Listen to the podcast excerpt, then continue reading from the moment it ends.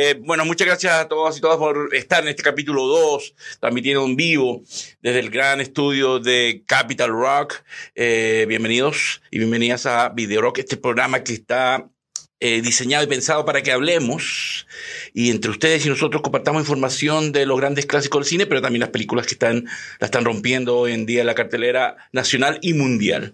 Por supuesto, feliz y tenemos, tenemos un capítulo preparado. Eh, yo no prometo que lo pueda terminar completo la pauta porque son muchos temas apasionantes y, eh, y, un, mucho que hablar. Así que lo que quede pendiente, desde ya pido disculpas y será para el siguiente capítulo. Así que pónganse los cinturones de seguridad, vamos a montarnos, subirnos a este DeLorean que nos lleva hacia el pasado, presente y futuro del cine e iniciamos este capítulo, pero antes agradeciendo a quien está en los controles y que también lo vamos a escuchar también, a nuestro querido Orlando Cisterna. Hola, muy buenas noches, ¿cómo están? Bienvenidos a capítulo 2 ya de Video Rock. Yo voy a estar así haciendo algunos comentarios, eh, no, no unos gags, pero sí vamos a estar haciendo comentarios de lo que Milko nos comenta sobre el cine. Y em, voy a estar leyendo sus comentarios aquí en eh, Capital Rock. Recuerden que nos pueden eh, buscar y seguir. ¿Dónde nos pueden ver? ¿Dónde nos pueden ver? A través de nuestro canal de YouTube, eh, Capital Rock Media. También estamos saliendo vía Twitch. Muy interesante. Estamos sí, a mí me gusta Twitch. Capital Rock-Chile. Y para nuestra comunidad de amigos en Facebook, comunidad, comunidad perdón, Capital Rock a través de esos medios nos pueden ver y escuchar. Recuerden suscribirse a nuestros canales. Tenemos después eh, vamos a dejar el link de nuestro podcast en Spotify para que puedan escuchar también eh, Video Rock eh, en, durante esta semana si usted quiere recibir los comentarios de aquí de Mirko Palma aquí en Capital Rock. Eh, sí, muchas gracias a Capital Rock y a nuestro querido Orlando Cisterna, que es el gestor, el jerarca de toda esta grandiosa radio. Que... Jerarca no, porque eso suena mafia. ¿Padrino? Tampoco. Eh, no, no, pongamos así tampoco. bueno, gestor, administrador y cerebro de esta radio grandiosa y que me da la oportunidad de estar aquí, así que muchas gracias, mi querido Orlando. Eh, es una alegría estar en este capítulo 2 y que se vengan muchos capítulos, por supuesto. Em, recuerden que te pueden comentar ahí y pueden darse críticas, aportes, comentarios, información y todo lo que se, ustedes crean conveniente, bienvenido a hacerlo. Y, y cualquier datito que sea interesante también se agradece. Estamos atentos a sus comentarios también en nuestras redes sociales. Quiero saludar a mi querida Elvira Escorzo Pavés, que nos está viendo Besos para ti, grandiosa. Eh, nos está saludando y escuchándonos, así que gracias. Gran panelista ¿ah? de mis programas. Ella tiene una sección que se llama eh, ¿Qué rayos podemos ver en Netflix? y es posible que el próximo jueves nos acompañe. Puede ser. Y nos comente lo que ella recomienda y no recomienda de Netflix. Así que ya estamos ahí conversando para que se sume como gran panelista, que es un gran aporte mi querida Elvira. Así que cariño y besos para ti. Y esperamos verte el próximo jueves aquí hablando de tus recomendaciones en Netflix. Mirko, eh, dígame. Creo que es momento de anunciar. ¿Qué cosa? Hay concurso! Ah. ¡Tenemos concurso! ¡Sorteo! Eh. ¡Concurso! no me no. no te, los cobradores llegaron aquí, los cobradores. No, no, no, no, le debo a nadie. Eh, sí, empezamos este capítulo. gracias por acotarme ahí, mi querido Orlando. Tenemos concurso. Si quieres ir al cine, BF Distribución Agradecemos a BF por regalarnos entradas. Vamos a estar regalando esta semana y, eh, y la que viene de esta película que estamos viendo, Locas en Apuros, que se estrenó hoy en los cines de nuestro país. Una comedia absolutamente irreverente, muy alocada, llena de actrices asiáticas, eh, protagonizada por Stephanie Su, que es una actriz que a mí me gusta mucho, muy graciosa y muy buena actriz. Y desde hoy, estas entradas pueden disfrutarlas en el cine eh, que tú quieras la sala, el día, el horario y bien acompañado porque son dobles. Aquí están las entradas, aquí lo estoy viendo para que vean que nos cuento. ¿eh? La estoy mostrando ahí, no sé si se ve. Se ven, sí. Sí, ahí están. Entonces son varias y aquí dice atrás locas en apuros. Y desde hoy participando te la ganas. Es muy fácil, ¿ah? ahí nos escriben, dicen quiero ver locas en apuros y ya eh, te la ganaste. Así es simple porque eh, Capital Rock y Video Rock quieren que vayas al cine, que disfrutes del cine. Esto es una gran, una comedia muy agradable, muy simpática para pasarlo bien el fin de semana. Y, eh, y ahí, bueno, si te ganas la entrada, ahí estaremos coordinando, dejando la entrada para que mi querido Orlando eh, coordine el A horario. través de producción arroba capitalrock.cl. Ahí, producción. Correo producción arroba capitalrock.cl y ahí a través de ese medio los vamos a contactar para que podamos coordinar la entrega de las entradas. Loca de Napur se ve muy interesante, un elenco asiático. Eh, bueno, también viene un poco a refrescar con tanto rosado, ¿no? Y, ta- y tanta explosión nuclear también. ¿no? Tanta explosión nuclear, algo más... Bueno, eh, ¿tú, tú pudiste ver esta película, Milko Loca de Napur? o todavía no? Eh, ¿O viste el tráiler? Vi el tráiler, me invitaron a la función de prensa, pero topaba con todas estas que he podido ver eh, últimamente y no, con- no alcancé, pero eh, sí, tengo muchas ganas de leer- verla porque se ve muy graciosa, muy, muy divertida y para pasar un rato... Y yo me imagino que es como heredera de estos Crazy Rich Asians, ¿no? Como estos locos asiáticos. ¿Cuál es, cuál es el nombre de esta película? Eh, loco mi- eh, millonario. Loco Millonario, algo pero así. eh, que en inglés es Crazy Rich Asians. Eh, muy interesante. Debe ser como parecido, ¿no? Más light. Sé que es producida por Seth Rogen, que es un, un comediante que, que tiene un, una- un cine así bastante eh, dominguero, así que yo creo que... Y el tráiler se ve así como muy alocada, y muy, muy de los tiempos de ahora, así que lo que me queda decirles es que si quieren ir al cine, vayan, eh, o sea, escríbanos y nosotros dejamos la entrada. De este momento, Oiga, maestro. desde ya. Eh, saludamos aquí a Barbarita, que nos está viendo Bárbara, también. Bárbara que nos está viendo. eh, yo le tengo que dar un anuncio al público que no está viendo. Dígalo, lá- láncelo ya, láncelo, por favor. Eh, se va a poner frío la transmisión. ¿Ah, sí? Y se va a poner fría la sala. ¿Ah, sí? Porque vamos a hacer mención ¿Ya? a un evento muy importante para el cine mundial y que de hecho hasta el día de hoy eh, muchas personas han dicho que ha sido quizás la experiencia más terrorífica que han vivido en los cines en su vida. Eh, antiguamente incluso las versiones nuevas, originales de un clásico del cine terror, considerado una de las mejores películas de cine de ese género, del maestro William Fredkin, Maestro, maestro. 1973, 50 años Eh, del exorcista. Bueno, ¿qué podemos decir? Eh, ojo, este es un preámbulo lo que vamos, voy a hacer o vamos a hacer ahora porque este capítulo o esta parte de hablar del exorcista amerita casi un programa entero. Eh, la que es para mí la mejor película de terror de todos los tiempos. No hay otra para mí que es esta. El hecho que 50 años después esté vigente y conozco gente muy cercana que hasta el día de hoy no la ha podido ver porque le aterra mucho y me consta, eh, eh, habla muy, muy bien de ella. Eh, es una película que yo, por lo menos, no me canso de ver nunca. Cada vez que puedo verla en el cable, la veo y la disfruto y me asusta como si fuera la primera vez. Incluso cuando dieron a principio del siglo este, este, como reestreno con 11 minutos extra y tal, me di la tarea de ir al cine porque no la había visto, porque era muy chico cuando se estrenó.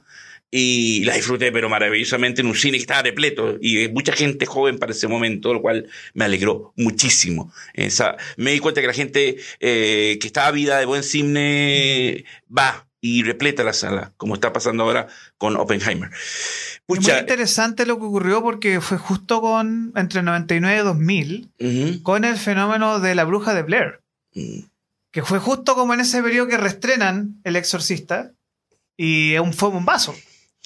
Que por cierto, gracias por el dato, porque hay que hablar también otro capítulo de la, bruja de Blair. ¿ah? Eh, viene lo suyo y estos dos jóvenes estudiantes de cine que se presentaron con este proyecto y la rompieron y, y ahora, ¿cómo se llama? Han, han creado una película de culto, pero eso es otro capítulo. Ahora, tenemos El Exorcista. ¿Qué es esto del Exorcista Belie- Believer? ¿Qué es esto? Bueno, eh, es una nueva saga que el martes Universal lanzó su primer gran tráiler con bombos y platillos. Se llama El Exorcista Creyentes y es la primera entrega de, esta, de una trilogía eh, que, da- que trae de vuelta a Chris McNeil, la, la actriz Ellen Burstyn, que interpreta a Chris McNeil, la madre de la niña Reagan. ¿En serio? eh, que apareció en la película 73. Aparece la actriz en una eh, en- como protagonista de, de esta película. Ojo que Ellen Burstyn, que aquí no tenemos imágenes, pero para el público, Ahí están las imágenes ahí, de las que le mandé, sí. Sí, están. Aparece ella joven y dice 73 y después de 2023. Eh, bueno, a lo que voy que vi el tráiler y tengo miedo, pero tengo miedo del resultado de la película. Em, y tengo miedo porque siempre... Em, esto está producido por Jason Bloom, que es Jason Bloom, siempre he dicho que es el, el, el, el Mesías, el el gran señor de las películas baratas en Hollywood, porque hace películas muy baratas que son exitosas porque no utiliza estrellas, utiliza actores que de repente no, vuelven a aparecer en ninguna otra película y que son muy exitosas porque son muy, baratas. Eh, es el rey Midas del cine barato, le digo yo en Hollywood, a Jason Bloom. Y mi problema con este tráiler es que el director, el director para mí no está capacitado para hacer una película como esta. Eh, ¿Quién es el director? El director, eh, también está por ahí la foto que le envié, eh, David Gordon Green, que es un director que para mi gusto es bastante mediano, por decir que está, está en el montón, por no decir que es muy mediocre, y sin duda alguna es amigo de Jason Bloom para agregarlo en este proyecto. y pensar que, entonces cuando vi los comentarios de la gente cuando vio el tráiler, y pensar que la gente diga que ojalá la iguale es una falta de respeto para, para el original, porque con William Fredkin, que es un maestro, y, y, este David Gordon Green, que no lo es, porque es un director muy mediano, es el mismo director que hizo la saga de Halloween, la última, que, eran películas regulares, y la última, que era el gran final, decepcionó a todo el mundo. Y pienso que no es el director que necesita eh, una película como esa. Por eso tengo miedo de que caiga en el, cliché de todas. Y en el tráiler pasa que por momentos pareciera que sí. Ahora, eh, otro de los peros que tengo de ese tráiler es que usted sabe muy bien, querido Orlando, que Pazuzu es el demonio más famoso del cine. Este demonio que, el padre Merrin al inicio, al inicio de la película 73 tiene ese encuentro en, en Irak, en este demonio del Medio Oriente. Y, eh, y, una de las grandes cosas que logró William Fredkin es conseguirle su voz propia, que no es inigualable porque lo hacía una actriz en un periodo que Hollywood no tenía el, el, trabajo de efectos sonidos que tiene ahora, la tecnología no la tenía, y buscaron una actriz que era la misma que hacía la voz en la obra de teatro, que ya falleció lamentablemente, así que este señor Gordon Green no pudo acudir a ella, y, pero tiene la tecnología para tratar, tratar de imitarla, y si se dan cuenta en el tráiler, utilizan la misma típica voz de los demonios en 555 mil películas que hemos visto.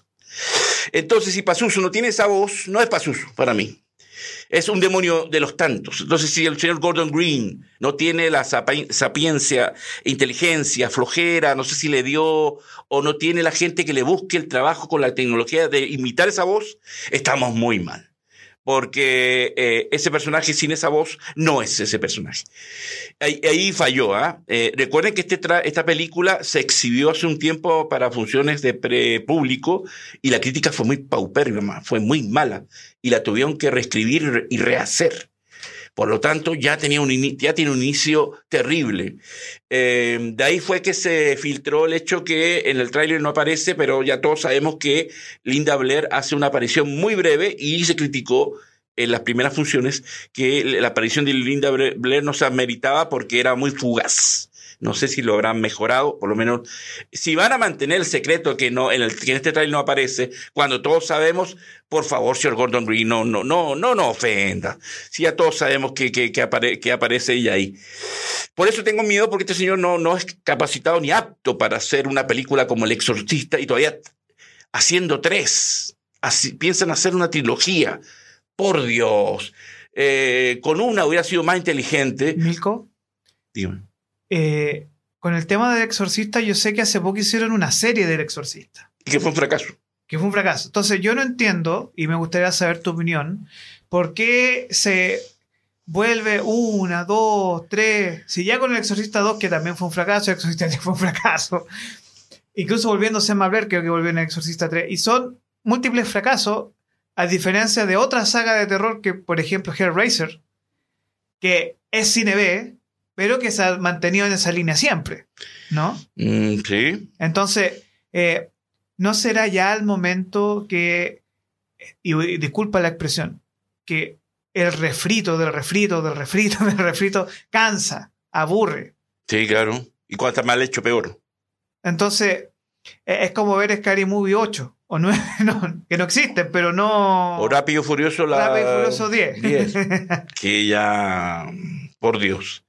Pero yo, yo te pregunto a ti en serio, ¿por qué Hollywood no tiene esa capacidad de poder reinventarse, de buscar? Hay, muy buenas películas de terror. El año pasado salió eh, una película, muy- ah, no me puedo acordar el nombre ahora desafortunadamente, pero eh, era sobre eh, un- una historia brutalísima. eh, sobre una familia que vivía abajo de una casa, no sé si la pudiste ver, que solo se estrenó en eh, Star Plus, creo. Eh, entonces, hay posibilidad de hacer cine de terror bueno, buena idea, pero Bueno, ¿por qué no se atreven? ¿Por qué van eh, al refrito siempre? Bueno, hay una película muy interesante que no es tanto de terror, pero sí quiere coquetear con ella, que es A Quiet Place, que es muy buena, de gran John Krasinski, que yo la había visto, eh, al principio llegó a los cines, la había ignorado, después la vi, quedé fascinado y vi la segunda, me dije, se estrenó la segunda y fui al cine y quedé más, más fascinado.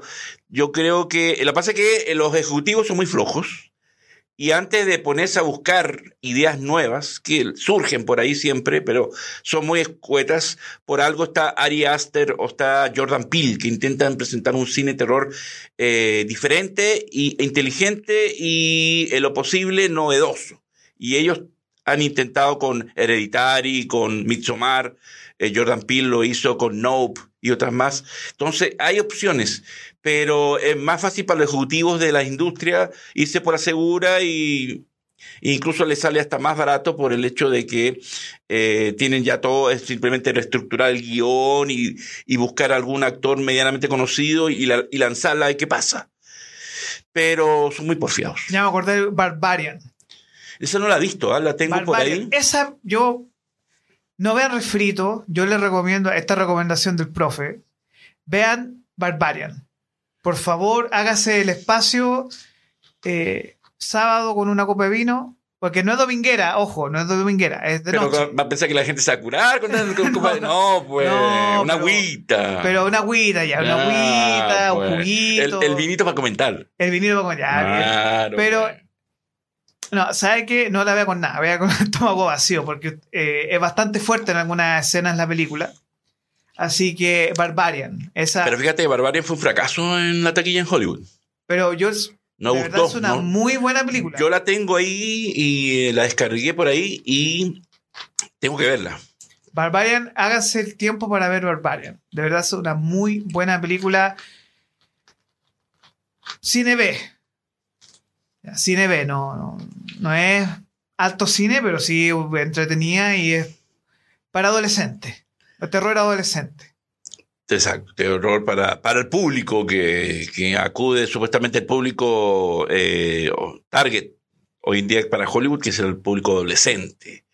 Eh, también yo recom- recomiendo otra que pillé así casualidad, que no sé si llegó a los cines acá, que se llama La Casa Bajo el Lago, que es una película... A mí me gustan mucho las películas claustrofóbicas, que muestren esa fobia y que te asfixien y te angustien. A mí me gusta ese cine. Ese cine que a mí me, me atrae y me, me impresiona. Y esta es muy... eh, esta historia de La Casa Bajo el Agua, búsquenla por ahí, Bajo el Lago, perdón, eh, tiene esa- ese toque que...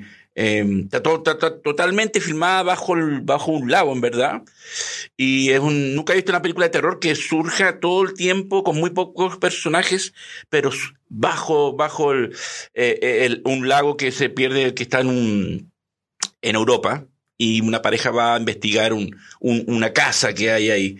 Eh, es muy interesante y también dura, no es muy larga y, y es una, una opción para salir un poquito del terror eh, habitual, que es el típico que le suben el volumen a la música y toda esa cuestión. Con lo, eh, el scream effect y el jump scare. El Exacto, salto, el salto de terror. Exactamente, ya eso es muy agotador, Sí.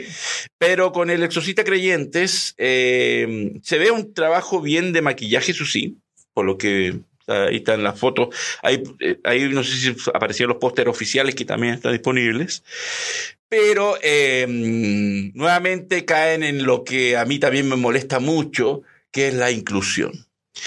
Resulta que ahora no hay una poseída, porque son dos adolescentes, sino hay dos. Entonces, para que los, las comunidades no pataleen, una es blanca y otra es negra. Entonces, están, hay para todos los gustos.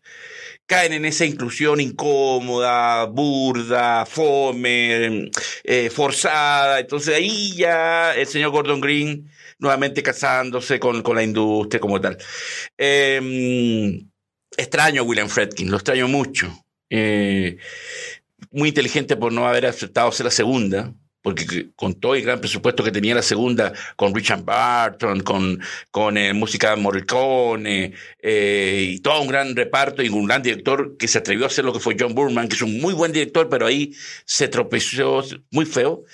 Eh, William Friedkin fue muy inteligente de no hacer un, un, nunca más, sino, ¿por qué, ¿por qué no hizo nunca más una película de exorcista? Porque la hizo todo la primera, la, la hizo todo, la hizo todo muy bien y con estos recursos para esa época muy artesanales, pero muy geniales que hoy día siguen siendo vigentes. Eh, pero esta película le tengo mucho, por supuesto, vamos a estarla viendo porque se estrena el 13 de octubre y es posible que nos inviten a la función de prensa o a la premier y la estaremos comentando. Eh, pero tengo mis eh, reparos. mis reparos y, y yo insisto eh, en vez de por qué no como hizo William Fredkin una sola pero bien hecha por qué hacer tres por qué el chicle cuando ya no da para más y eh, Ellen Burstyn bueno obviamente todos tenemos que pagar cuentas y claramente ella lo ha aceptado porque no, mal no tienen el pagado dentro de todo. Y, el, y Linda Blair con esa aparición que dice que es muy breve, muy fugaz y muy escueta, mm, es para los fans que se citen para verla y toda la cosa. No le, no le veo otra razón. Incluso en el tráiler se ve que eh, parece que no hay sacerdotes que vayan a ser el exorcista, el exorcismo, y parece que es ella la, la Ellen Burstyn la que va a la de exorcista. Es una cosa muy, muy, no sé, muy forzada, pero espero que me calle el señor Gordon Green, pero hasta ahora no me está callando para nada y realmente temo, temo que me desilusione una vez más porque no es un director capacitado para un proyecto tan tan importante como El Exorcista. Hacer una película de y qué bueno que no hicieron un remake, porque ahí sí hubiera sido más falta de respeto a la original. La original déjenla tranquilita, que está haciendo muy Ahora, bien su trabajo. Milko, ¿por qué crees tú que justo con estas películas que son como saga, y hablando de sagas, por ejemplo, no se meten con ni siquiera la peregrina idea, por ejemplo, de meter mano a El Padrino, por ejemplo? Hicieron El Padrino 3, obviamente, que es una muy buena película también. A mí me gustó mucho la 3, sí. pero no meten más mano en otras historias, pero sí con El Exorcista, con Halloween, con Jason, con Freddy Krueger, con Pesadilla, perdón, Freddy Krueger, y le Alien, y le dan, y le dan. O sea, yo entiendo a Ridley Scott, por ejemplo, con Prometeo y con todas esas películas fueron interesantes. pero A mí me no gustaron las no pegaron que mucho, no pegaron mucho. No, es ciencia ficción. Porque pero- los fans se le, las destrozaron, lamentablemente. Pero, son- a mí lo encuentro buenas ambas. A mí me gustan las dos. ¿Por qué justo con. Es como del personaje, que, de- del actor que vamos a hablar ahora, que es Johnny Depp, que también con Piratas del Caribe hasta estirar el chicle con la 4, con la 5. Y, y recuerda que habían anunciado en principio que el- la sucesora iba a ser Margot Robbie. Iba a ser la sucesora de Johnny Depp en el Pirata del Caribe y pues bajaron el proyecto porque dijeron esto es una locura. Fueron Sí. sensatos. Entonces, eh, pasando de El Exorcista, que según tu opinión, Milko, eh, es innecesario. Claro. Más bien enaltezcan, hubieran enaltecido las... Yo sé que siempre las películas guardan mucho metraje que tienen ahí. Eh, acuérdense que Apocalipsis Now Redux, eh, Coppola soltó casi 50 minutos de metraje extra, que la hizo más brillante todavía.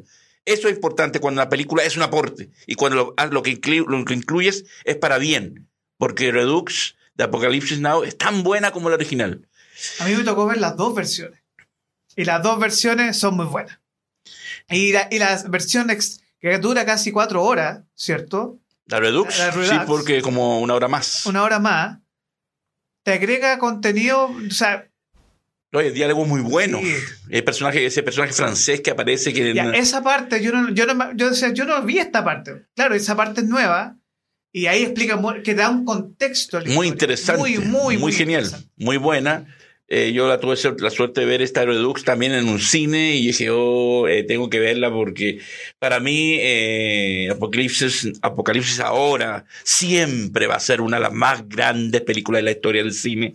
No solo bélico, sino el cine. Es como las versiones de Blade Runner también. claro, que agregan, tú puedes meter y sacar material, pero cuando se agrega material, agranda la obra. Ah, la, mejora, perfecciona, más. Hablemos eh, de mi compadre, mi amigo personal. Ah. hablemos del señor Johnny Depp, que eh, la pasó mal en el último tiempo, la tuvo difícil, salió victorioso de van a lanzar un documental de, eh, Amber, Amber, Amber Deep, algo así se llama en Netflix. Amber versus Depp. Exactamente, no la, eh, acaba de salir, no la, no, tengo que verla para comentarla, pero. ¿Pero qué le pasó al pobrecito? ¿Qué le pasó a Johnny Depp? Usted no forma parte de la banda de los vampiros Hollywood, ¿no? No. Todos esos amigotes que tiene él ahí, Alice Cooper. No, todos esos tienen pelo largo, yo no clarifico para eso. Pero ¿para qué están las pelucas, pues, mi querido? ¿Para qué están las pelucas? Bueno, este señor, eh, que, eh, eh, Johnny Depp es un actor grandioso, talentosísimo, pero tiene ese gran complejo que él quiere ser rockero él quiere ser, eh, él quiere ser rockero, quiere eh, formar una banda. Juventud, vivir la juventud a los 50. Mm, no, sí está bien, pero el problema de él es que mm, yo tengo un reparo con Johnny Depp como cantante, porque no, su voz, su timbre de voz como cantante a mí no me agrada, es como una voz así como que no, no cala, no pega. Él ha grabado unos discos con los vampiros de Hollywood y nadie los conoce porque son, porque si él, él intenta cantar, eh, escucha, Johnny, mejor actúa. Entonces, eh, estaba en su gira europea y se vio obligado a cancelarla su concierto en Budapest, Hungría, debido a un problema donde dicen los informes médicos que tuvieron que acudir a este hotel donde estaba para evaluar la situación y cuál fue cuando los llamaron.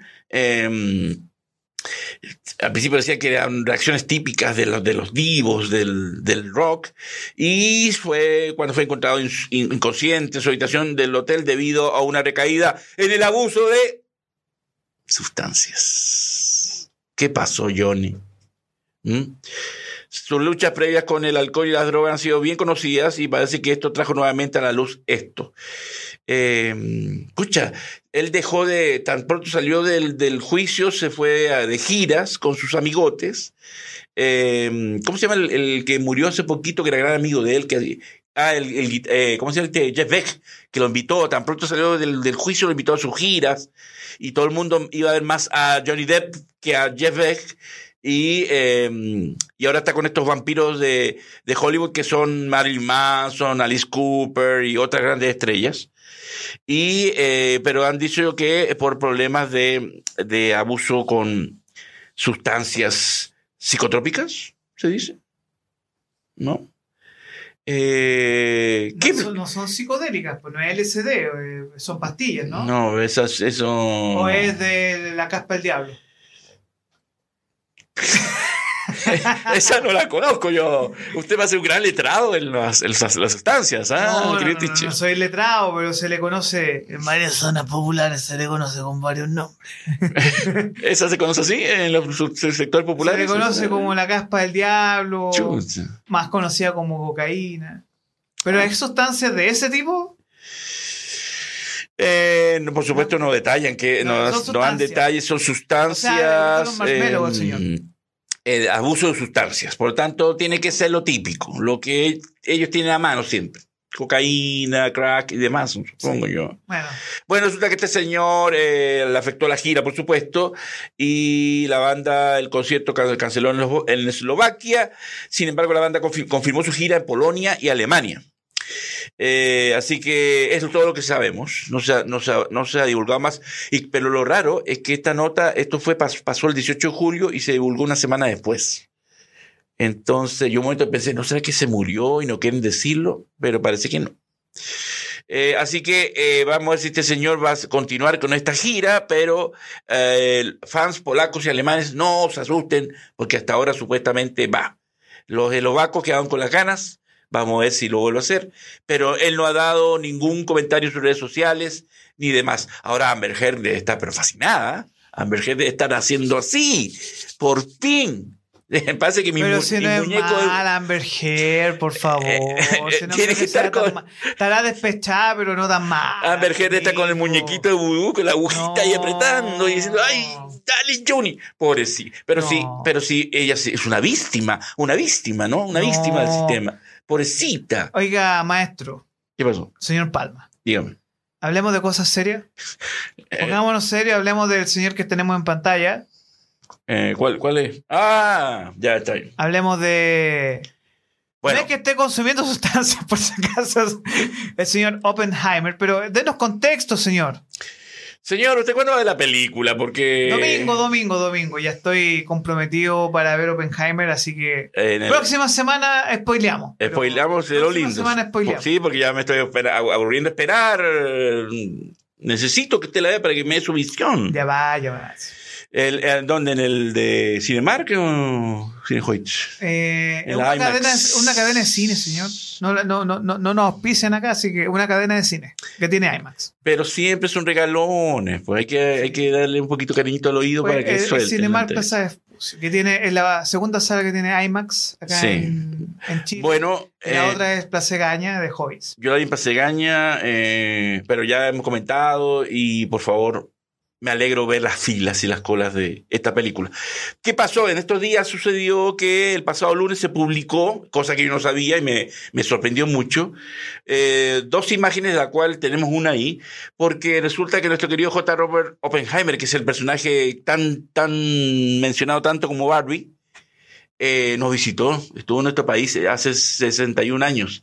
En Chile, el año 62, en los días del Mundial de Fútbol, eh, revelaron la Universidad de Chile, eh, subió unas par de fotos donde el físico norteamericano estuvo visitando nuestro país, Santiago en- específicamente, durante mayo del 62, y dio charlas en la Universidad de Chile.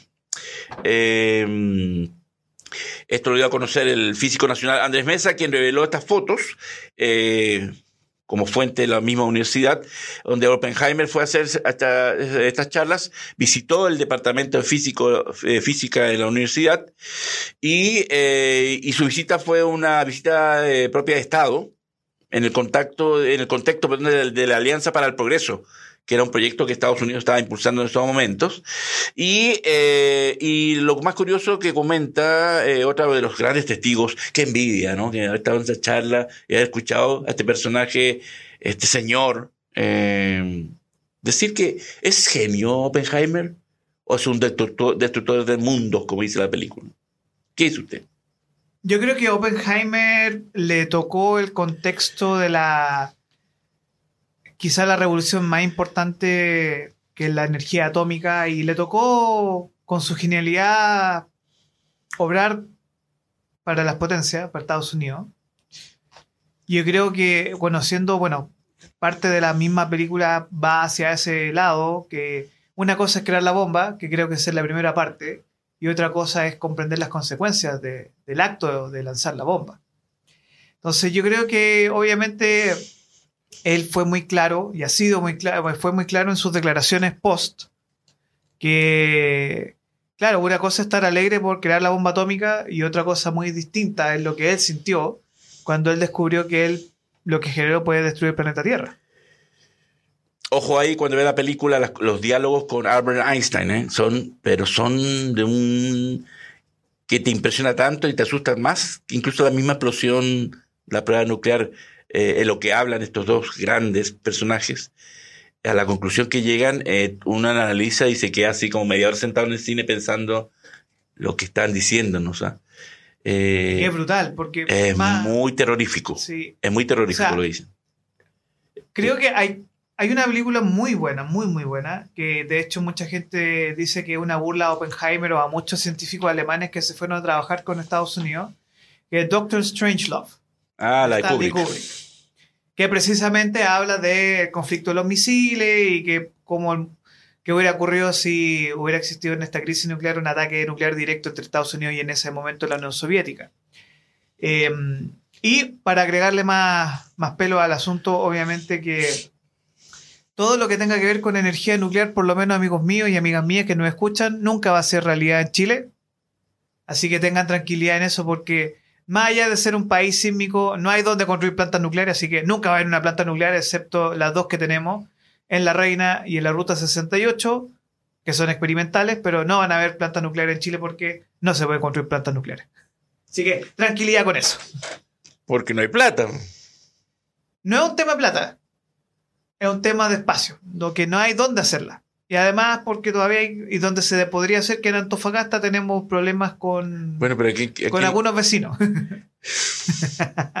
Para no profundizar sobre el tema, porque ahora hay, que entrar a hablar de tu amigo personal. Por último, eh, de- decir que eh, este señor estuvo hasta el 26 de mayo aquí en Chile, que después viajó a Perú en su gira y, de- y declaró en esa, en esa, en una conferencia de prensa con los medios de la época, mencionó que no soy el único responsable de la bomba atómica ni me enriquecí de ella. Por lo tanto, mucho de eso eh, aparece en la película, ¿eh? en lo que mm, advierte Albert Einstein. Insisto, eh, lo que dice Albert Einstein, si es posible, anótenlo, anótenlo, porque lo que está diciendo ahí en medio de ese gran guion de nuestro querido maestro Nolan, eh, te da para analizar toda la película cuatro horas después, cómo son las películas de Nolan. Así que eh, me pareció interesante mostrar esto de este personaje importantísimo, que estamos todos hablando de él porque hace una película y que no he el más importante del siglo XX junto con Einstein, Son dos genios. Exactamente. O sea, para, para que Nada entendamos todo el mundo de hoy, hoy nuestra realidad nace con tres fenómenos muy importantes, que es la energía atómica, el Internet y eh, la revolución tecnológica del microchip. O sea, este hombre, Oppenheimer, es el padre del mundo actual en que usted y yo vivimos. Y Como dijo el profesor Brown, ahora voy a investigar el último gran misterio del universo, las mujeres. He dicho. Caso cerrado. Ese dijo el doctor Brown de Volver al Futuro. Brown de Volver al Futuro. Sí, sí, que- sí, está ahí en la película. Ya. Eh, Maestro, vamos con tu amigo personal. ah, no. Eh, no. ¿Tu amigo personal? Si es tu amigo- asúmelo, Milko. No, no, no, no. ¿O era amigo personal de otro? De- suyo, suyo. No, mío no. Suyo, pues. No, no, no, no. ese- Ah, mi amigo personal es Brad Pitt. A él Ah, sí bueno. nos whatsappeamos siempre. Grande, grande. vamos, vamos a hablar Brad, de. Brad Pitt. eh, ¿Cuántas películas llevamos de Misión Imposible? Yo me quedé con la de tu pariente Brian De Palma. Yo quedé y la segunda. Yo. Despedimos programa, gracias. Esa es la primera, pues. La primera del 96. Yo le perdí el rastro. Por Dios. Le perdí el rastro a Misión Imposible y ya van en la número. Siete. Y el próximo No, año viene la ocho. ocho, no. Y Tom Cruise ha dicho que eh, hay misión imposible para rato porque él quiere emular a Harrison Ford. Y él dijo, bueno, si Harrison Ford puede hacer Indiana Jones con 80 años, porque yo no? Si él es una leyenda, yo también quiero emularlo. Así que, y el director McQuarrie dijo que hay para hacer varias más porque tiene, tiene más ideas. Eh, por lo tanto, Vamos con review. Vamos con review, maestro. ¿qué, qué quiere un ¿De qué va? ¿De qué va esta Misión Imposible 7 Es que no, Dead Reckoning Part 1? Eh, bueno, no sé. Yo, eh, yo quiero ser lo más objetivo posible porque reconozco que Tom Cruise es un buen actor, sobre todo eh, ha sido muy bien dirigido y sobre todo muy bien dirigido cuando eh, y en su gran mayoría de su filmografía ha trabajado con grandes directores y creo que ahí ha aprendido a educarse como actor. Pero cuando lo dirige un amigo o lo dirige un... Porque el gran problema, si ustedes se dan cuenta, de Misión Imposible, salvo Christopher McQuarrie, que dirigió las tres últimas, las cuatro primeras las dirigieron dos directores diferentes. Y es muy difícil que Tom Cruise repita una película con un director, salvo el que le siga la corriente. Y como Christopher McQuarrie es el que le sigue la corriente en todas las andadas, y porque claramente sabemos que esta película está hecha para su lucimiento personal. Porque el guion es bastante jalado el cabello y, todo, y, esas, y la escena cuando salta que, que es muy espectacular verla en cine, no lo voy a decir, no voy, no voy a negar cuando salta con la moto, pero eh, eh, espectacular siendo que haya sido Tom Cruise o un doble, porque sí, la toma es muy genial, está muy bien hecha, Eh, pero claro, el morbo le suma porque es él. Pero esa escena, yo dije, pucha, el, alargan casi tres horas la película cuando y empieza y termina igual como empezó. No avanza nada. Eh, todo es a la, escena de acción, alargarlas, alargarlas y ver más de lo que habíamos visto. Y, y esa escena es tan... es- cuando un director te sigue la corriente porque le favorece y le conviene, y porque se hace famoso gracias a este señor, eh, entonces eh, el guion que lo escribió el mismo Macquarie y claramente Tom Cruise le da lo mismo, porque aparte que es el productor, es la gran estrella, y, eh, y entonces la escena que es muy genial no se justifica. Eh, es como que una jalada de cabello solamente para porque el señor quiere saltar en la moto y lo vean que él es un superhombre. Que por cierto, les digo, ¿eh? Eh, les recomiendo eh, un reportaje grande, muy, muy bueno, del diario El País, que es uno de los pocos diarios para mí grandes, confiables en todo este planeta, donde mm, eh, hace un reportaje muy, muy, muy veraz y muy real y muy preciso sobre la cientología, donde este señor es el, es el hijo pródigo. ¿Y por qué digo esto? Porque en este reportaje comentan que Tom Cruise es, eh, según la cientología, es el segundo a bordo, esta religión que dice que ah, venimos nosotros de los extraterrestres. Eh, dice que Tom Cruise es como un mío, es como un elegido, es el hombre que nos va a salvar a todos del fin del mundo. Y parece que este señor se cree el cuento porque el trasfondo de estas películas es demostrar que él es un superhombre y que solo él está capacitado, como muestran las películas, en toda esta emisión posible, que es el único que puede salvarnos del fin del mundo, como el caso de esta película. Y en este reportaje que se lo recomiendo que busquenlo, que explica todo, eh, todo lo que es la cientología y lo que es la cientología, el, el, el valor que tiene Tom Cruise para ellos, eh, que es el segundo a después del gran mago imperial de la cientología, viene Tom Cruise y es el elegido, es el hombre que eh, va a salvar a todos. Y esta película es, es, son el trasfondo para él mostrarse como el superhombre que es. Eh, por esa razón se le critica mucho de que eh, la cientología, que es una religión, por supuesto, de gente muy poderosa, que la financia, eh, es el trasfondo para él demostrar y que la cientología quede feliz de que este señor es el que va a salvarnos casi como un semidios. Por lo tanto, eh, porque la escena en sí es muy espectacular, pero no se justifica el hecho que este hombre salte él mismo en una escena en que realmente podía ser introducido en el tren donde sucede la, el acontecimiento de la parte final eh, y haga eso lo que hizo. Esa escena eh, que es muy espectacular, pero es muy burda en el sentido que no contribuye nada al, al guion de Misión Imposible 7. Tenemos un par de comentarios aquí. Ya. Eh, vamos con el comentario de Valeria Sosa, que dice: demasiado intensos las de Misión Imposible. Están como rápido y furioso. Muy bien dicho, Valeria. Sí.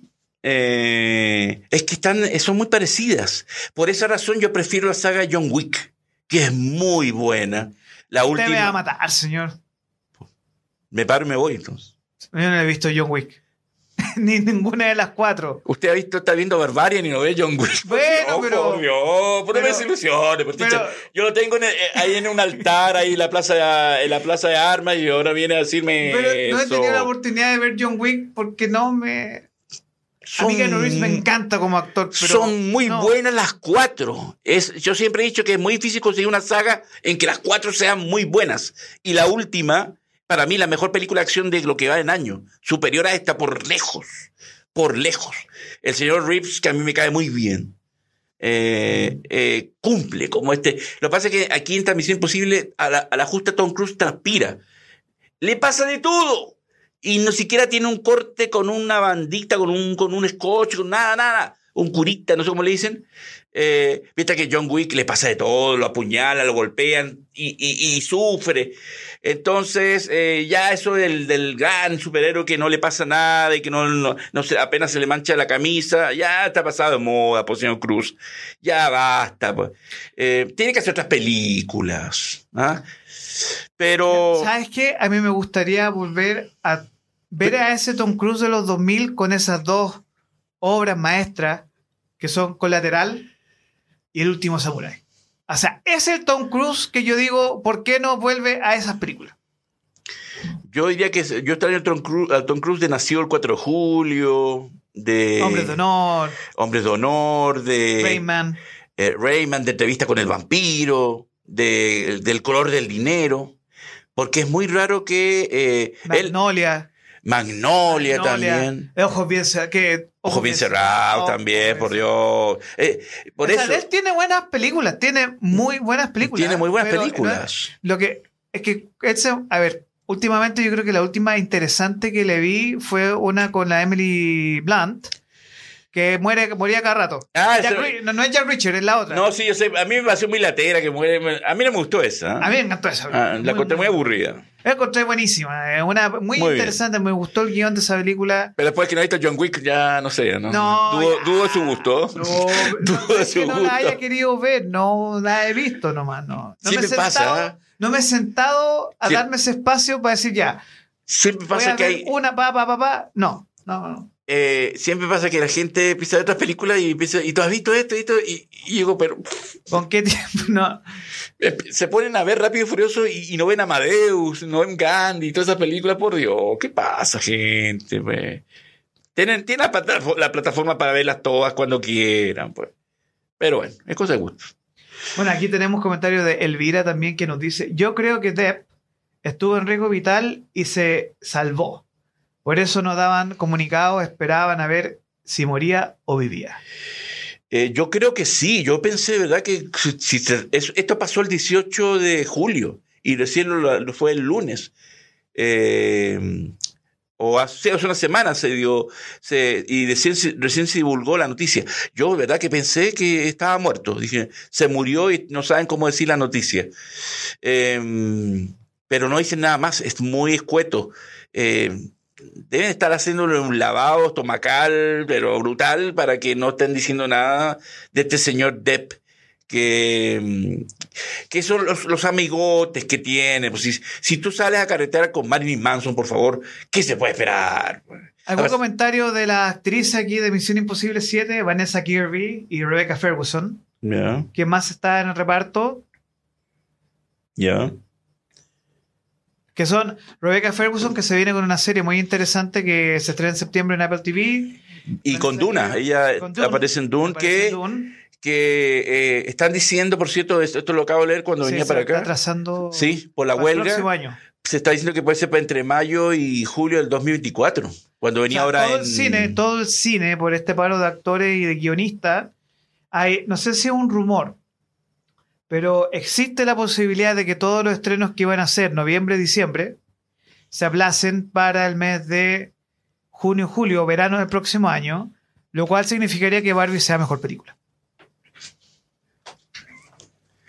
Se está burlando de mí, ¿eh? se está burlando de mí. ¿eh? No, no me burlo de usted, señor, pero es probable.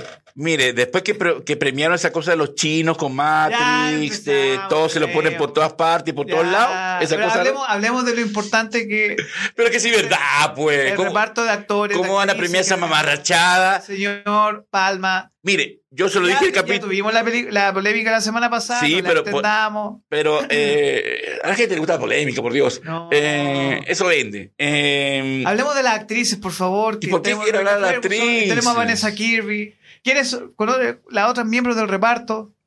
Eh, ¿Para qué? Si aquí lo importante es el señor Cruz y el resto está ahí de adorno. Él quiere lucirse y, y, bueno, y tenemos el regreso de Vin Rhymes. También, Eh. que actuó en la primera. ¿Es la primera sale? Sí. Es la única que he visto, ¿no? Es la única que he visto. Yo creo que salen todas. Eh, no sé, realmente prefiero, eh, mi, mi favorita es la 4, de todas, eh, la del protocolo fantasma es magnífica, es magnífica. con la Phyllis Seymour Hoffman, ¿cierto? Eh, no, esa es la 3. Esa es la 3. Eh, no, aquí sale que van a, el, el- van a, mm, Kuala- no, Kuala Lumpur, creo, o van a, a, Qatar, no sé, donde está todo edificio la, del Kuala Lumpur, estas torres grandísimas, y hace, él salta por un edificio al otro. Es muy buena esa película, es muy buena. O sea, tú Eh, reconoces que hay buenas películas de Misión Imposible. Es- no, que sí, son muy entreteni- entretenidas porque, obviamente, cuentan con una factura técnica y todas han tenido buenos directores. La primera fue De Palma, la segunda fue John Woo, la tercera fue con eh, Brad Bird, el director que debutaban con películas live, live action que hizo El Gigante de Hierro y Los Increíbles. Y la cuarta la hizo, eh, la tercera la hizo JJ Abrams y la cuarta la hizo Brad Bird. Y después vino Macquarie. Entonces, eh, siempre ha tenido buenos directores y, y este señor Tom Cruise que las produce, que por cierto ya no hace películas con su socia. Paula Wagner ya no está. La, se independiza, que fue su gran socia en sus últimos grandes proyectos, y ahora está el solito. Eh, seguramente han pasado roces porque sabemos que Tom Cruise es un tipo que dicen que es muy, muy, muy eh, exigente hasta y lo tildan de cruel a la hora de los rodajes. Y, mm, por algo eh, muy rara vez lo de vez Spielberg y ahora Macquarie que es su su peón su eh, como que Tom Cruise le dice haz esto y yo y él lo hace. Los no se repite con directores por ese problema porque es, bueno, es un divo al fin, así que tienen que aguantarlo y parece que ningún director lo quiere aguantar mucho. La última gran estrella de Hollywood, junto con Brad Pitt. Eh, usted sabe muy bien que mm, eh, y- Entrevista con el vampiro fue la única vez que, intentaron, que lo juntaron y después nunca más. Porque ahí hubo el choque de, de egos y como Tom Cruise venía siendo la gran estrella y Brad Pitt venía en nas- eh, como actor Entrando, en, sí, en pues, es del 93, Ascenso, 94. 94, eh, había- ah, todavía no, no hacía ni Seven, ni 12 monos, ni nada. Y el problema fue que le robó el protagonismo a Brad Pitt a Tom Cruise.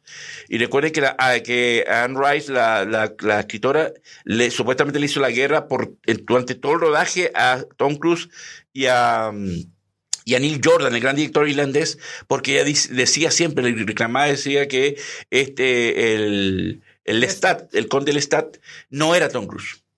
Y así lo tuvo, y bueno, y al final tuvo que pedir disculpas por el bien de la película. Pero vino Kristen Dunst muy chiquitita y vino Brad Pitt y le robaron la película, y siendo un gran papel, ¿ah? Eh, Tom Cruise hace un gran papel como Lestat. Pero, y de ahí hubo el choque de roces y se dice que ah, le han ofrecido contratos millonarios a ambos, grandes guiones con grandes di- directores, para hacer películas juntos y o uno de los dos o los dos se, se niegan. Así es el mundo del cine y los egos también. Pero es una película muy entretenida, Sentencia Mortal parte 1, la parte 2 supuestamente viene para el 28 de junio del 2024. No sé ahora con esto de las huelgas qué va a pasar, eh, que hasta ahora no se sabe nada. Y él, incluso Tom Cruise quiso interceder ¿ah? Entre ambas partes y no lo inflaron. Eh, y bueno, eh, es una película muy entretenida, vale la pena verla en cines, sobre todo, porque la parte del salto de la moto y, y la parte final que, que hay un descarrilamiento de trenes, de vagones, Oiga, pero no es muy espectacular. señor. No cuente el final. hay, hay grandes escenas de acción. Pero yo no tengo la culpa que, que- que haya gente que no va nunca al cine y que esté atrasada. Pero bueno. Pero eh, aquí tiene su entrada, mi querido, para que, No, para, sí, para sabes. que lleve a mi querida a, a que vea esta película. Para que después digan que no, no, no le invitamos al cine. Eh, bueno, esa parte es eh, para mí lo que salva la película porque es más de lo mismo y prefiero repercusión que la anterior, que es muy buena también. Pero vale la pena. que me está saludando?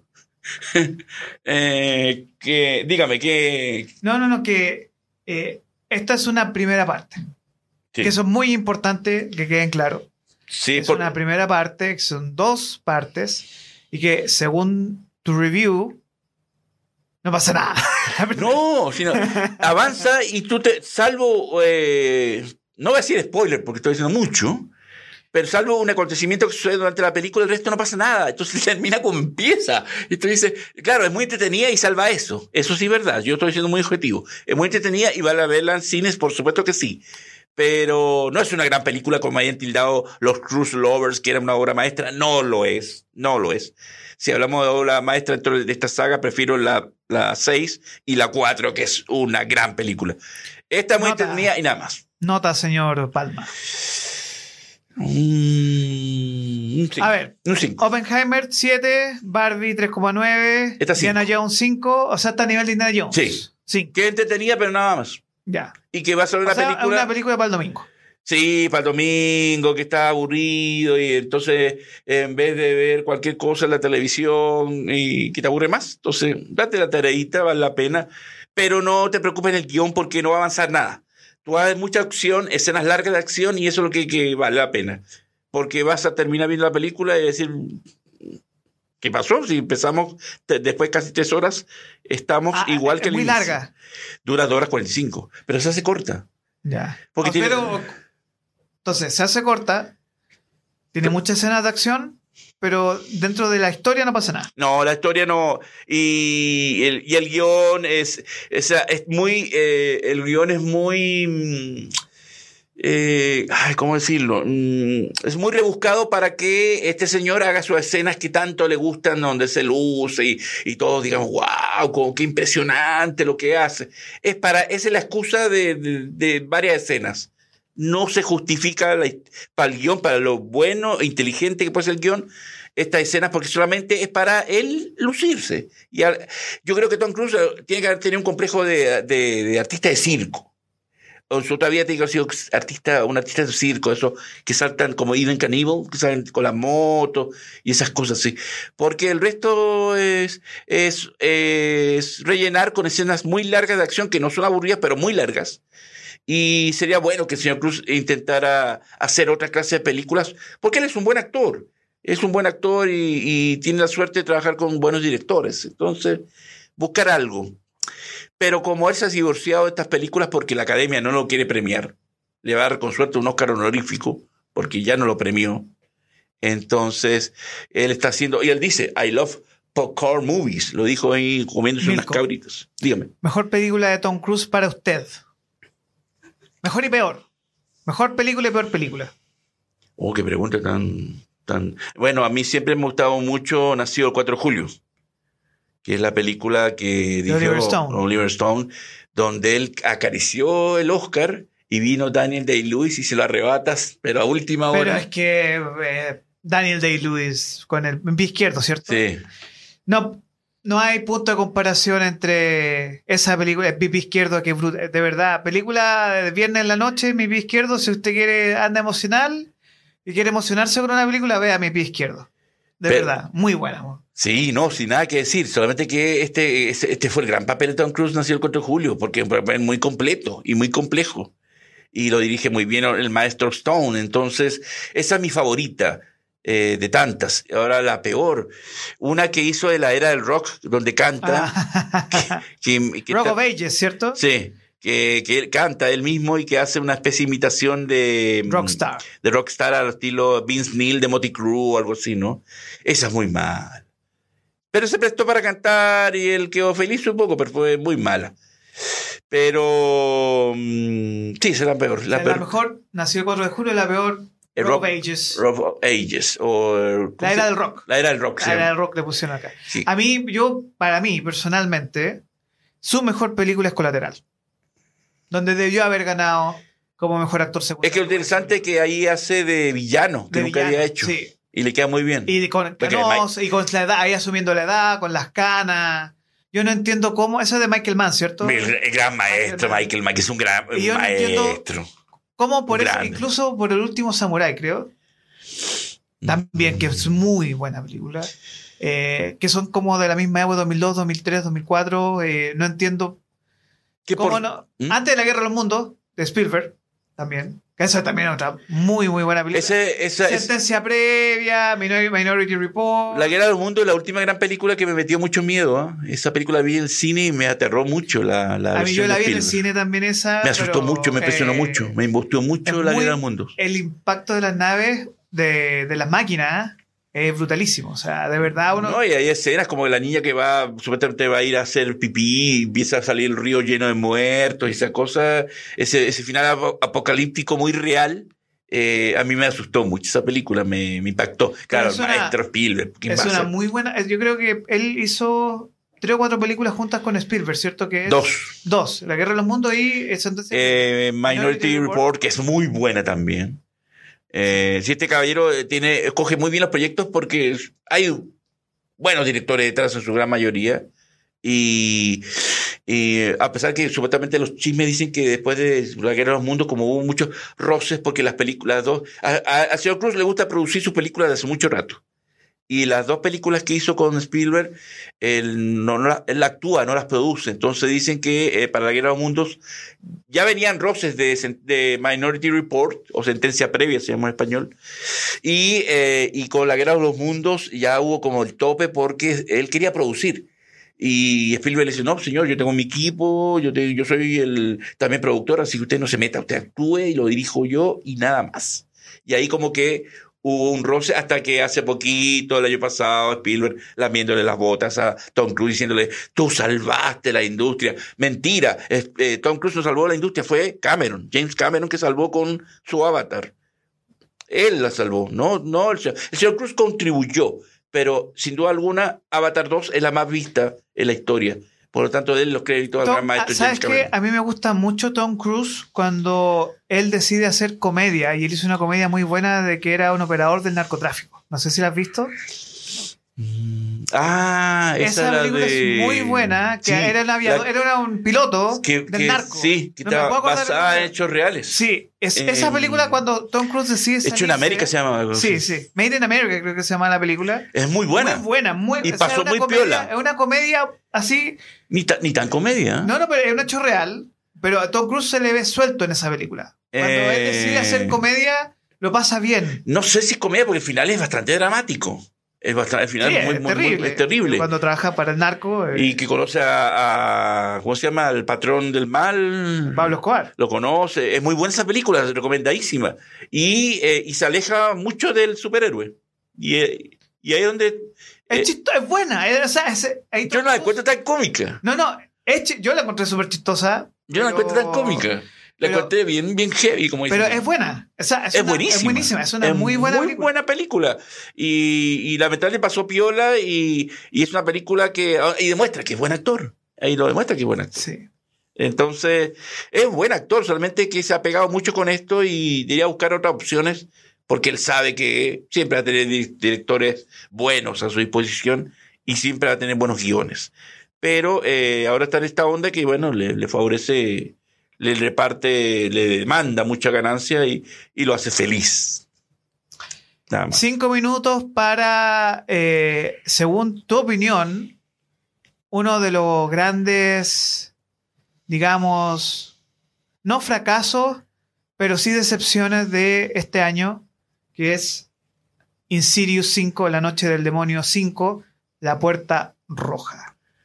¿Amerita hablar de cinco minutos o para el próximo capítulo? Porque... Tenemos cinco minutos. Eh, bueno, eh, am- eh, amerita Insidious sola hacia las 5. no amerita hablar mucho porque fue muy desilusionante verla. Ah, claro, aquí está claro. Es el debut de, como director de Patrick Wilson, el protagonista Del conjuro. del Conjuro y de Insidious también. Yo no sé si de repente no consiguieron ningún director competente y le dijeron, Patrick, tenemos que hacerla y tienes que dirigirla tú. Y él dijo, ya, voy a hacer lo que pueda. Eh, es bastante flojita la película. Eh, eh, lamentablemente tengo que decir que no vale la pena que la vean en el cine, no gasten su plata. Mejor búsquenla por ahí y van a darse cuenta. Porque la primera de la, la dos que la dirigió el gran maestro James Wan, que es un maestro, ahora las produce.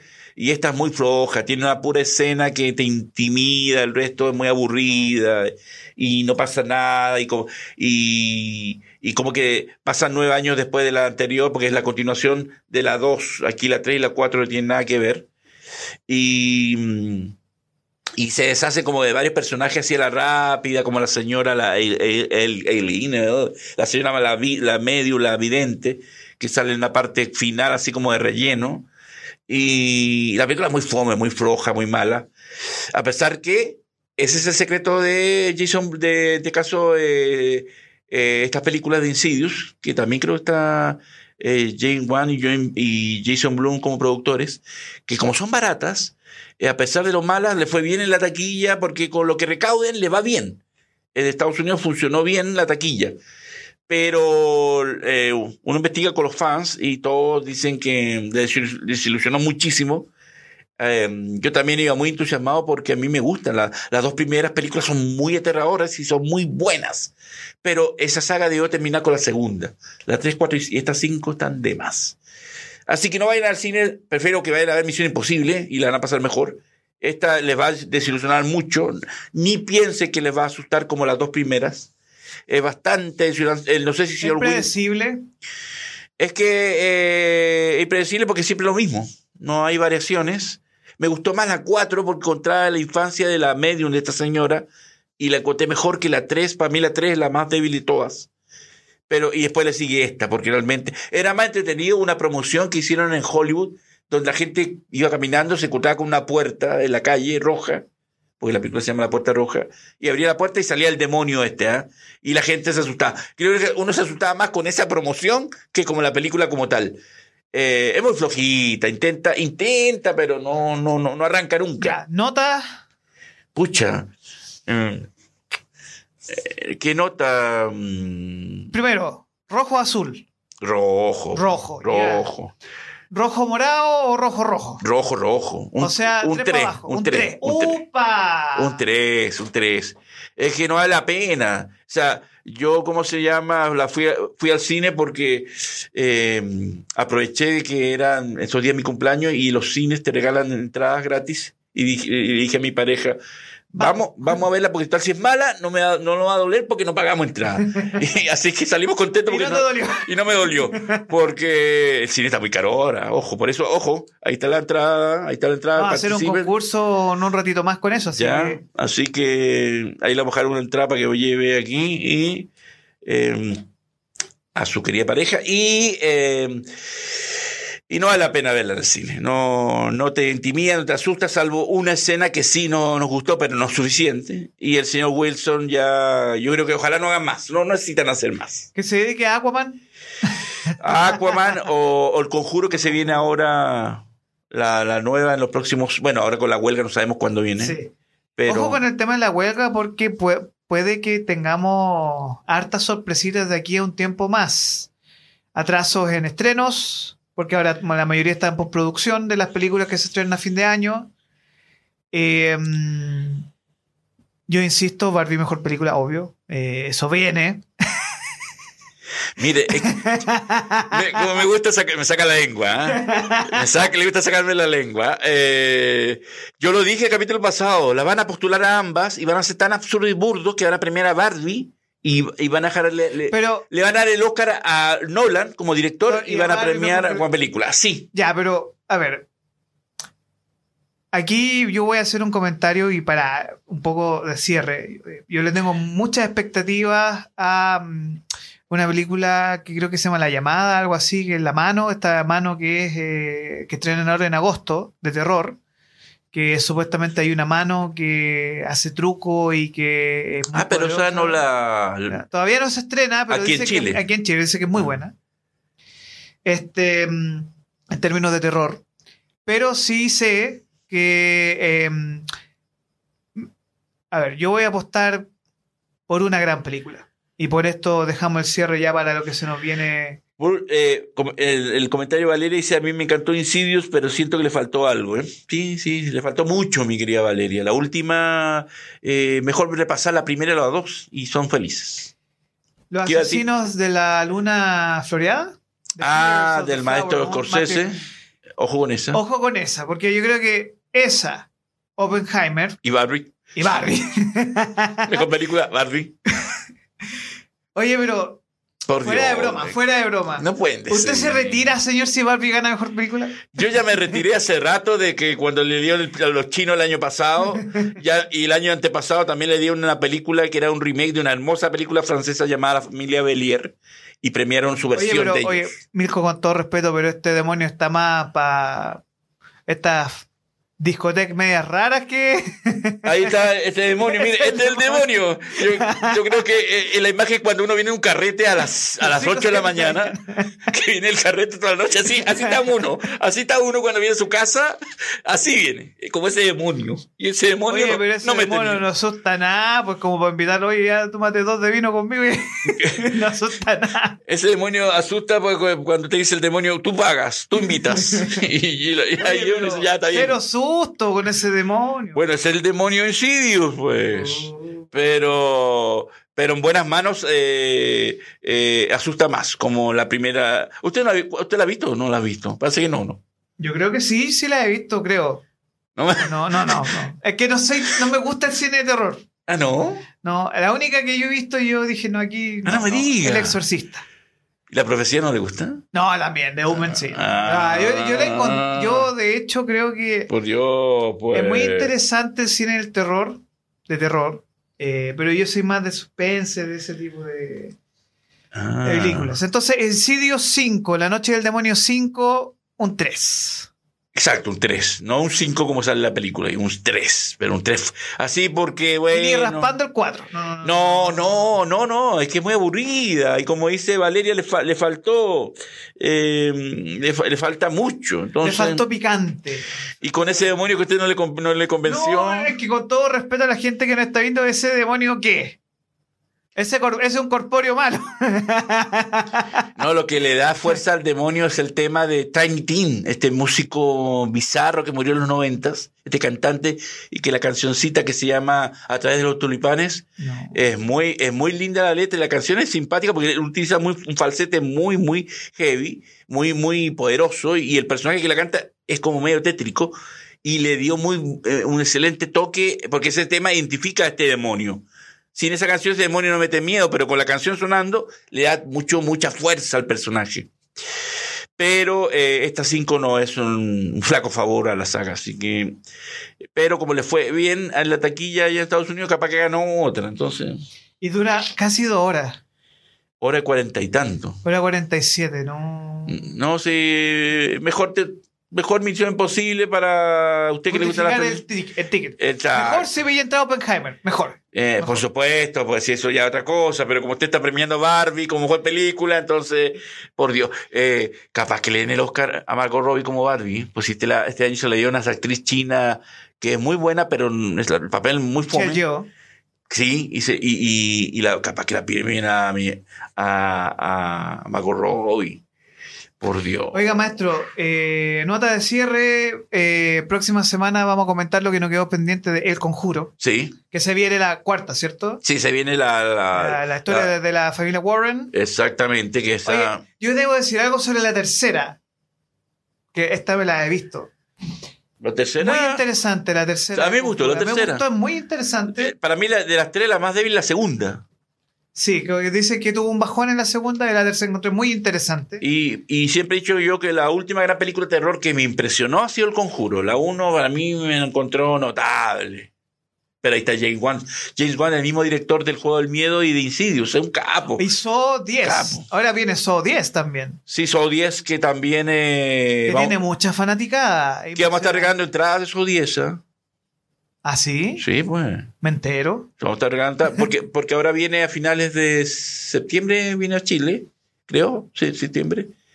Y, y es de BF, así que BF Nuestros amigos de BF. Exactamente, que estamos aquí regalando entradas de locas de en apuros, para, que, en apuro. para después no digan que estamos regalando entradas. Eh, y eh, se viene por medio de ellos, así que en una de esas, lo más probable es que estemos regalando entradas de Insidious, porque a usted le gustan las películas de Insidious, ¿no? Algunas. La 1 es muy buena, la 1 es muy buena. Yo tengo un problema. A No, mí me- me gusta el cine, pero yo con el cine de terror Por Dios, No. ¿qué me va a decir que no le gustó la 1? no la he visto. ¿Qué ha visto? ¿Usted ha Boti Costello, los tres chiflados? ¿Qué ha visto? No, no, Cantinflas. No, no, no. Lo que pasa. ¿Qué ha es visto? que ¿Qué ve usted, que- último- ¿Qué ve La usted? última que a- Cuénteme, ¿qué, qué película No, ve? yo vi Air. Tiene el juego del miedo 1 y de Air, por Dios. Pero es que Este, no ahí me está la rareza. no me, a mí- me- Pero que usted quiere Bárbara una- me va a matar, pero no me gustan las películas. Por favor, eh, mi querida Bárbara, amárrela a una silla, así como el personaje de la naranja mecánica, le pone así la cosita y en los ojos y que vea todo el día películas de terror de esta. Porque por Dios, pues teacher, no puede No, ser. pues. Eh, y se pone a ver Air, una película que a nadie le importa, pero bueno. Oye, pero ¿te imaginas Air, mejor actuación, Matt Damon? bueno, Matt Damon puede que por Oppenheimer. Ahí sí, Ahí por- sí, ahí por sí que porque lo hacen actuar, pero mire, es que la, la academia sabemos que es una, es un- es una mamarrachada, es un negociado. Y insisto, no dudo que Barbie la premien como mejor película, no lo dudo. Y todo el mundo va a quedar contento. Entonces, y la academia va a estar ahí echándose flores y todos felices. Y a Nolan le dan su direct- mejor director. Va a arrasar eh, en lo, to- en lo técnico. Le van a dar el Oscar de actor de reparto a, a Downey, Downey- Jr. a mejor actriz de parto a Emily Blunt. Van a arrasar. Y mejor director. Pero película. No, y ahí va a estar la pelea con Scorsese.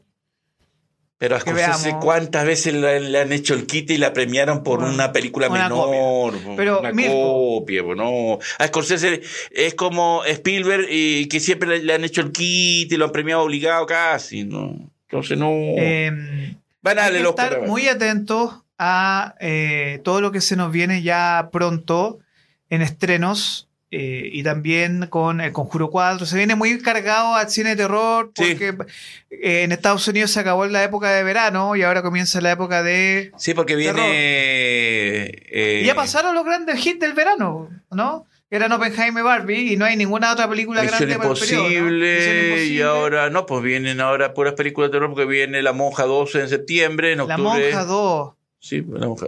Ah, Tampoco la he visto La Monja. no, es que no me interesa. pero- Aquí, aquí me están reclamando, O sea, yo diciendo, con todo dicen que aquí pero- le encanta mi querida Bárbara y usted no, No, se sacrifica por, por, su, por su Bárbara. Por Dios, pues. Sí, yo, ¿cómo se llama? He visto películas que no me interesan, pero el amor es más grande, pues, mi querido teacher, pues. Tiene que ceder un poquito. No sé, yo sé lo suficiente, pero no. Pero que no ha visto el juego del viejo, no ha visto... eh, eh, eh, Ya, pero eh, se nos vienen cosas interesantes. ya Viene La Monja próxima 2, en octubre viene El Exorcista, esta cosa de llamar Exorcista. Ahora viene esta que usted menciona de La Mano Loca, no sé, La Mano... La llamada, ahí vamos a La mano traviesa, la mona- Diamond Films. Eh, bueno, eh, con- se posterga... eh, se posterga Duna, que era otro de los o grandes sea, estrenos. eso está. Es que si se posterga Dune, que es la pelea que podría ser para los Oscars, Sí, porque a ver, entendamos que si No la- va Dune, no va Hans Zimmer. O sea, no va Hans Zimmer en la pelea por el Oscar a la mejor música.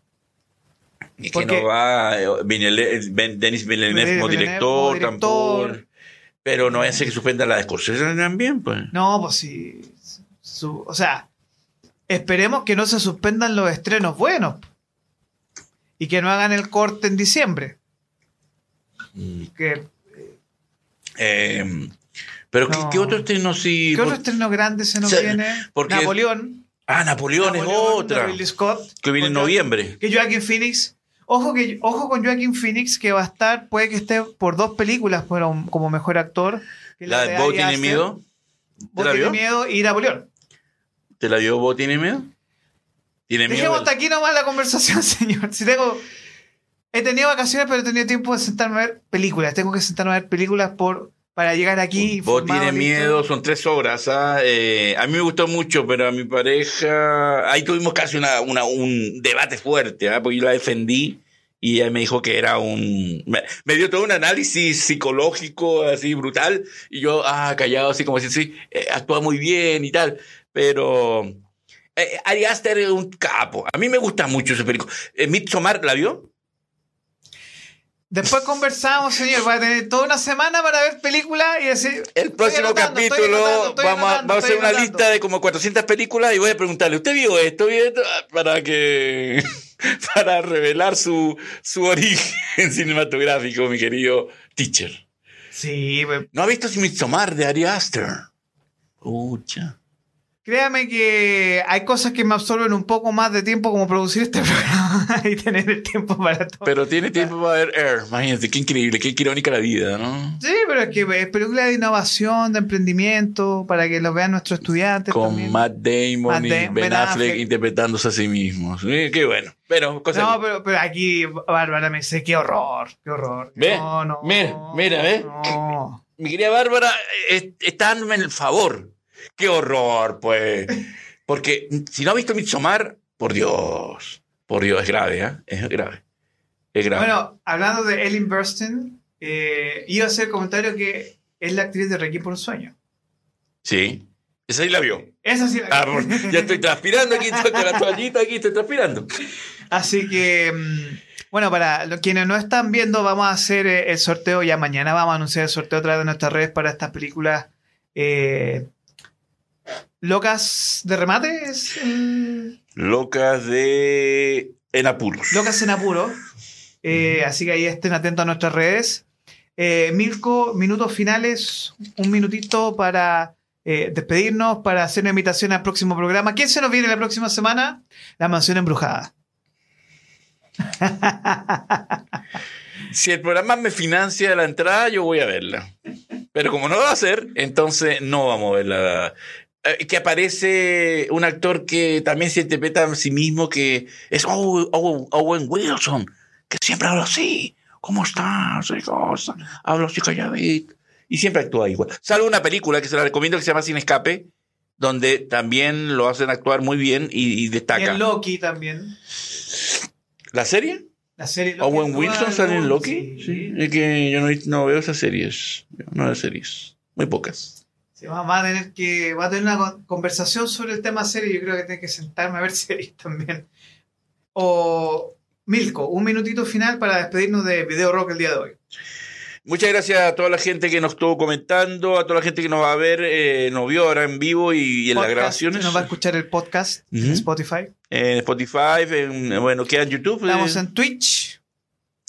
¿Qué eh, más? Capital Rock, Me- Capital Rock bajo Chile, YouTube, Capital Rock Media, donde más y comunidad Capital Rock en Facebook. Eh, es así. Ah, por último, eh, la próxima semana voy a, voy a tener las imágenes porque se va a dar un ciclo que arranca el 1 de agosto en la sala Cineuc, eh, ahí en el Metro Universidad Católica, es la sala de la Universidad Católica, un mes completo de, de lo mejor de Akira Kurosawa. Ah, uff. absolutamente con entrada liberada y van a dar todas.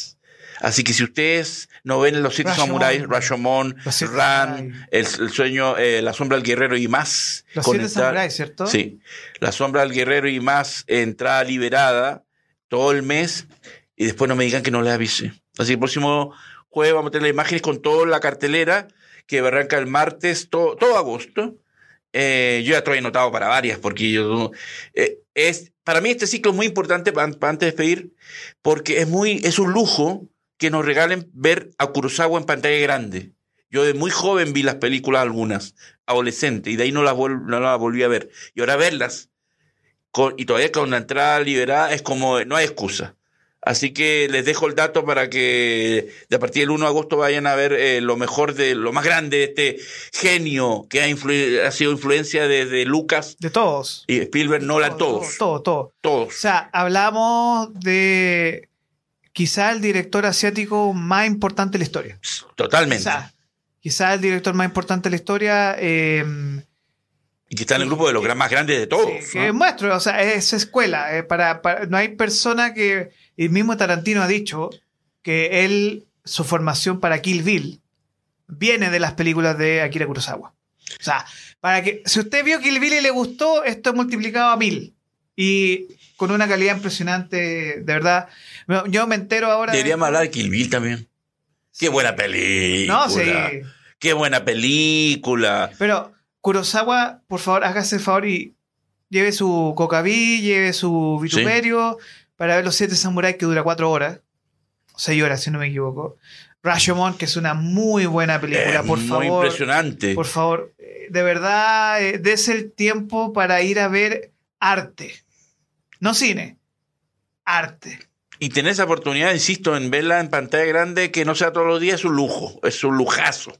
es muy importante que nos, nos permitan durante todo un mes, eh, como dice mi querido Orlando, eh, más que cine arte y un cine que va a trascender por a siglos de los aprender, siglos. Va a enseñar a su mirada.